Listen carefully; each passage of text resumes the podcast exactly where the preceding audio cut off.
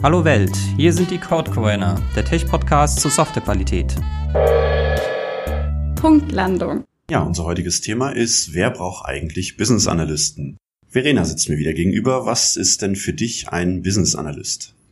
Ein Business Analyst ist für mich jemand, der versucht, die Fachlichkeit aus Menschen rauszukriegen, die die Fachlichkeit verstehen sollten.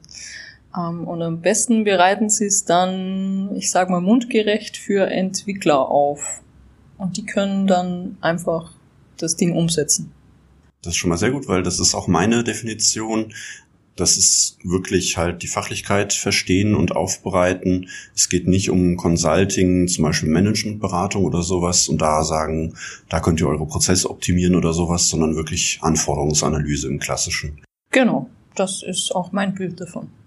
Okay, sehr gut. Das heißt, zur Codequalität trägt das bei, indem eben die Anforderungen klar sind, damit das umgesetzt wird, was eben der eigentliche Fachbereich will, dass genau. die Entwickler halt verstehen, was gewünscht ist. Und im besten Fall eben so klein, dass die Stories, die dazu dann vielleicht passen, auch zeitnah umgesetzt werden können, dass das keine riesige Mammutaufgaben sind, die dann erst recht nochmal runtergebrochen werden müssen, sondern im besten Fall in der idealen Welt würde ich mir das vorstellen, dass ich als Entwickler dann diese kleinen Häppchen als Stories kriege und dann sofort weiß, was ich umzusetzen habe und ohne Nachfrage mich dran setzen kann.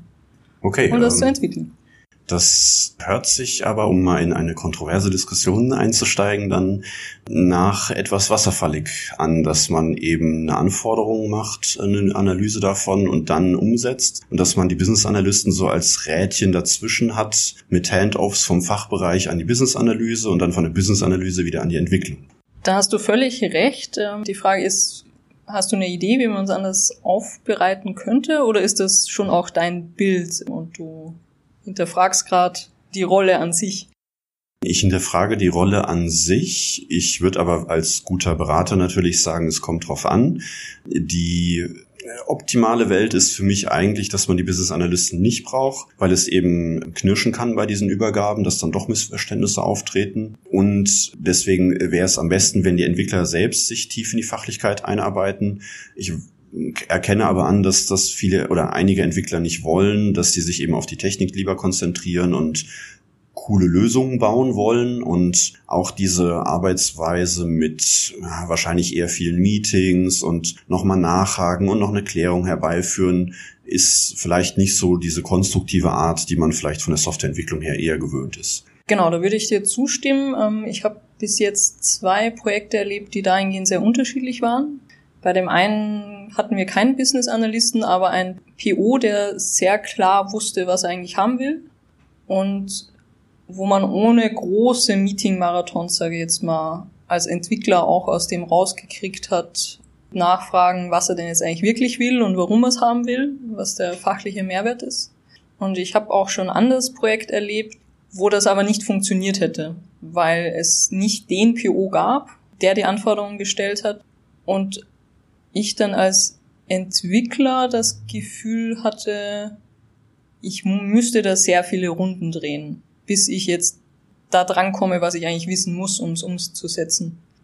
Und ich glaube, das ist halt so der Punkt, wo man als Entwickler, ich weiß nicht, wie es da dir dabei geht, dann eher so in die Richtung tendiert, oh, eigentlich will ich ja auch wirklich entwickeln im Sinne von Software, Software entwickeln und dann endet es aber doch sehr stark in, okay, wie du es gerade beschrieben hast, hab sehr viele Meetings, muss sehr viel nachhaken.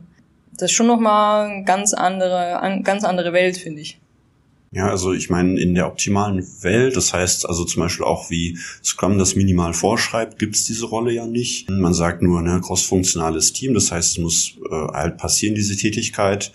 Das muss noch nicht mal eine PO-Aufgabe sein, so nach der reinen Lehre geht das halt einfach so und ich sag mal auch die Fachlichkeit ist vermutlich da überschaubarer, als wir das bisher gewohnt sind in konzernigeren Projekten mit eben tausend verschiedenen Fachbereichen, die sich nicht einig sind. Ich kann mir das zum Beispiel sehr gut vorstellen, wenn man wirklich, also diese Variante, man hat nur Entwickler, die quasi Business-Analyse machen und vielleicht der PO, der noch so ein bisschen koordiniert und eben priorisiert. In Startups oder halt in kleineren Kontexten, die halt auch erst am Wachsen sind, Und man kann da auch viel leichter sehen, was sozusagen die nächsten Schritte sind, die man tun müsste. Wir haben es ja oft eher, weil wir auch von der IT-Sanierung herkommen, mit ja, eher älteren Sachen zu tun, wo schon viel da ist in den letzten Jahren und Jahrzehnten viel entstanden ist an Fachwissen und da kann es halt sinnvoll sein, so einen Übersetzer zu haben, der das dann auch Häppchen, also mundgerecht für den Entwickler quasi aufbereitet. So wie ich dich jetzt verstehe, sagst du also, na ja, also so wie eingangs erwähnt, in der idealen Welt bräuchte man es nicht, aber wir merken selbst im täglichen Doing, dass äh, wir natürlich sehr dankbar sind, dass es unsere Kollegen auch gibt, die die Business-Analyse machen. Aber wie stellst du es dir denn vor? Also was sind so die Punkte, die dich momentan oder die dich generell dann daran hindern, gute Software zu schreiben? durch diese Übersetzungsarbeit. Also ja, wo es knirscht, ist halt zum Beispiel im Verständnis, was ich brauche als Entwickler. Also ne, wenn man mit User Stories arbeitet oder halt mit irgendwelchen Backlog-Items nach Scrum, dann äh, will ich da eigentlich nur drin sehen, was muss ich jetzt noch tun, was ist sozusagen der Diff zwischen dem aktuellen Softwarestand und dem gewünschten Stand? Oft ist es aber eher halt ein allgemeines Anforderungsdokument dann eher, was ich dann so in solchen Sachen sehe. Also beschreiben eben der Fachlichkeit allgemein und das ist dann schwierig zu verstehen, was muss ich jetzt eigentlich machen, weil eben diese verschiedenen Gruppen Business-Analyse und äh, Softwareentwicklung auseinanderlaufen können, weil da manchmal Abstimmungen länger dauern und man dann nicht genau sieht, was der aktuelle Stand ist von der Software und ja, das sind halt quasi Reibungspunkte. Genau, und meine Erfahrung, an die ich jetzt gerade denken musste, war dann auch tatsächlich in diesem Projekt, wo es gar keinen Business Analysten gab, sondern wir nur unseren PO hatten, dass der tatsächlich, obwohl er es für sich sehr klar übersetzt hat, wie wir ihm dann erklärt haben, wie es eigentlich in der Software umgesetzt wurde, nochmal ganz andere Dinge rauskamen. Und der war aber schon sehr nahe dran. Ja? Also der war wirklich täglich mit uns im selben Büro und selbst da gab es dann aber noch immer Übersetzungsfehler. Also das ist so das, was mir halt auffällt, dass wenn man es nicht als Entwickler selbstständig macht, diese Analysearbeiten und so diese enge Zusammenarbeit mit den Leuten, die die Fachlichkeit verstehen,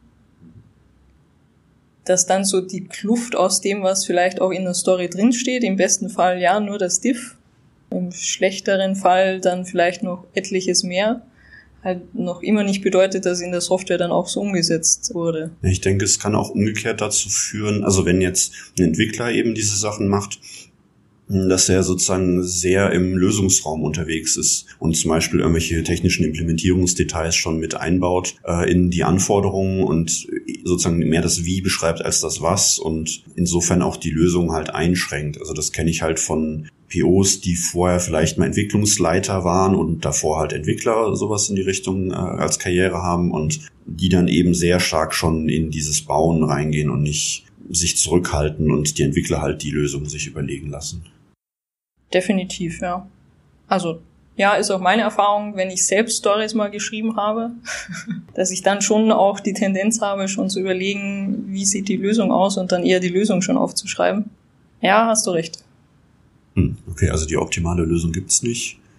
Hm, ein Problem habe ich noch mit sozusagen, wie so eine Rolle entsteht oder wie solche Leute dann im Projekten halt unterwegs sind, denn ich glaube oft, wenn ein Projekt aufgesetzt wird, schaut man gar nicht genau auf den Kontext. Also welch, also brauchen wir jetzt Business Analysten oder nicht? Also ich denke vielleicht bei uns jetzt auch mit dieser IT-Dienstleister-Konstellation und Kunde zusammen. Das ist dann halt auch schwierig, wenn man die Leute da hat und merkt eigentlich, dass die eben eher Sand ins Getriebe streuen als äh, Schmieröl benutzen sozusagen. Dann, ich meine, wie will man dann begründen, dass die Arbeit überflüssig ist sozusagen? Das ist nochmal so eine ganz, ja, profane Sache, die man da auch halt berücksichtigen muss, sozusagen diese vertragliche Projektkonstellationssituation, dass man sich das nicht einfach wünschen kann.